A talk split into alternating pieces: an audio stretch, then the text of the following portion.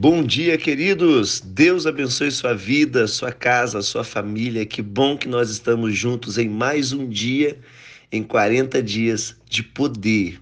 E hoje Deus me levou à oração do Pai Nosso em Mateus 6:9, a oração que Jesus nos ensinou, ensinou aos discípulos. Eu quero falar um pouquinho nesse devocional sobre a oração do Pai Nosso, quando os discípulos perceberam, viram Jesus orando, eles pediram Jesus para ensiná-los a orar. Jesus disse: quando orar, feche a porta do seu quarto, no ambiente de intimidade, e ore assim: Pai nosso que estás no céu, santificado seja o teu nome, venha a nós o teu reino, seja feita a tua vontade, aqui na terra como no céu. O pão nosso de cada dia dai-nos hoje, perdoe as nossas dívidas, ofensas, pecados, assim como nós perdoamos quem nos tem ofendido. Não nos deixes cair em tentação, mas livrai-nos do mal. Amém. Eu me lembro quando eu questionei um professor meu no ensino médio e uma matéria de matemática, e eu disse a ele por que, que eu precisaria estudar tanto matemática, porque eu não utilizaria. E o professor disse para mim que era imaturo naquele momento e disse que era uma das coisas que eu mais utilizaria. Você percebe que às vezes nós aprendemos algo e nós achamos que nós não vamos precisar de algo, nós achamos que nós não vamos usar, utilizar. Então, tudo aquilo que você aprende, você aprende por um objetivo, você aprende para você utilizar.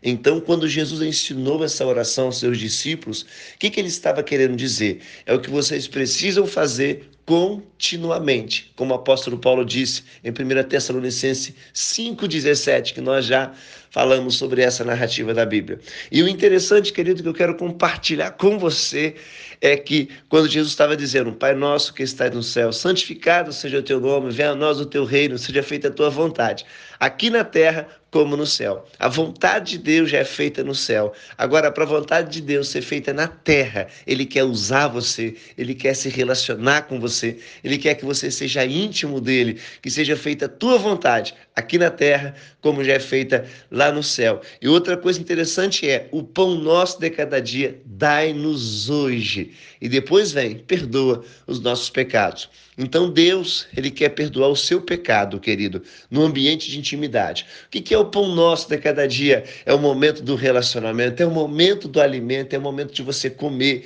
Então Deus, primeiro, Ele dá pão para você, Ele se relaciona com você. E no ambiente de alimentação, de comida, de relacionamento, é que você fala, Pai, me perdoa, me perdoa pelos meus pecados pelos meus erros, pelas minhas falhas, Pai, eu te peço perdão. Eu achei lindo essa narrativa porque Deus disse que ele dá o pão primeiro para depois liberar o perdão. O que, que isso quer dizer, querido? Que o perdão só se manifesta no ambiente de intimidade, no ambiente de alimento.